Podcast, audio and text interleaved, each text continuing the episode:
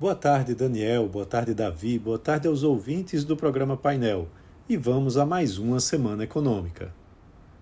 A semana será mais curta por conta do feriado dia 15 de novembro, mas ainda assim vai trazer importantes indicadores sobre a economia brasileira e ainda balanços das empresas.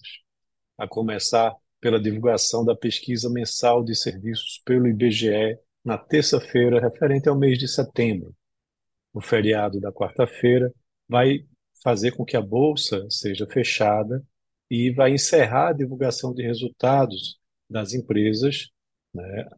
E apesar disso, vai ter ainda divulgações de indicadores importantes lá dos Estados Unidos.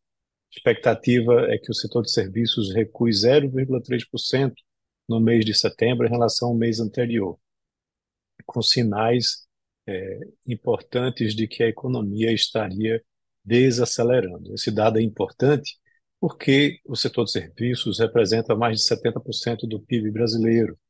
E então, isso serve para acompanhar o resultado justamente do terceiro trimestre do PIB daqui do nosso país. Na terça-feira também vai ser divulgado o índice de confiança do empresário industrial de novembro né, pela CNI e após o feriado da quarta, a agenda de indicadores de atividade econômica vai ter a apresentação dos dados né, do IBCBR, né, da atividade econômica, que é considerado como uma prévia do PIB pelo Banco Central para o mês de setembro, já na quinta-feira. Em relação a esse índice, a expectativa do mercado é de que ele se mantenha estável é, em relação ao mês anterior. Né? E, de todo jeito, dependendo do resultado da pesquisa de admissão de serviços, pode ser é, que esse resultado do IBCBR seja alterado. Na quinta-feira, também vai ser divulgado o IPCS semanal pela FGV e também o IPCS é, pela FIP e os dados do GP10 pela FGV. É, há expectativa de um aumento mensal de 0,45%, para uma taxa anual de menos 3,9% na comparação né, com os 4,9% negativos do mês anterior. Os preços industriais do atacado podem desacelerar, enquanto os preços agrícolas podem ter é, a apresentação de uma aceleração.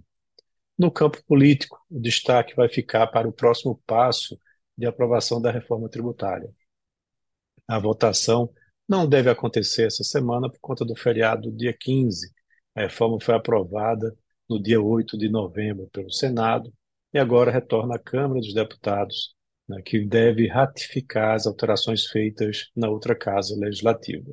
Dentre as mudanças importantes está o aumento do Fundo de Desenvolvimento Regional da reforma né, para 60 bilhões de reais, com financiamento do governo federal e o limite para carga tributária total sobre o consumo. Na temporada de balanços, é, o noticiário corporativo vai seguir agitado, porém na sua reta final né, de balanços do terceiro trimestre de 2023. Entre resultados importantes tem a Magazine Luiza, Lojas Marisa e a Azul. É, além disso, no cenário internacional, a semana ela vai trazer mais dados sobre inflação. Nos próximos dias, o índice de preços ao consumidor eh, será divulgado. O dado vai ser divulgado na terça-feira e tem a previsão de aumento de 0,3% em outubro, com uma alta anual de 4,1%, né? ou seja, uma elevação da inflação. Na quarta-feira, vai ser apresentado o os dados do índice de preço ao produtor, com projeção de avanço de 0,1% na comparação mensal e de vendas do varejo, com a projeção de queda de 0,2%. Esses dados do varejo são os mais aguardados da semana, junto com os dados do índice de preço ao consumidor da terça. Na quinta, também vai ser apresentado é, o índice de atividade né, do Fed Filadélfia, com a projeção de menos 11,5%. Né? E a produção industrial de outubro, com expectativa de queda de 0,3% na comparação mensal.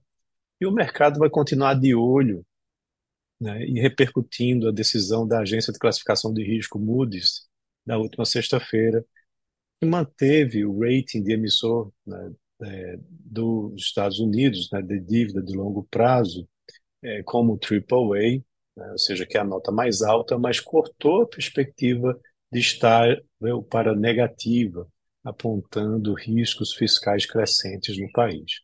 Além disso, na mesma agenda internacional, semana vem com diversas, é, diversos dados da China.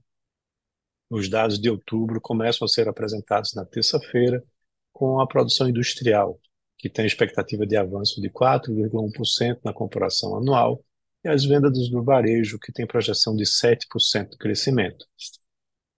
Além disso, os números de investimentos em ativos fixos, com projeção de alta de 3,1% na base anual, investimentos imobiliários e taxa de desemprego, estimada em 5%. No mesmo dia, serão apresentados o PIB preliminar do terceiro trimestre da zona do euro e do Japão, além dos dados é, de sentimento econômico da Alemanha.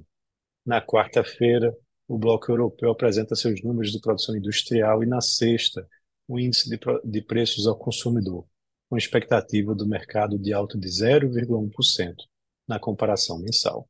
Então é isso. Tenham todos uma ótima semana e um grande abraço.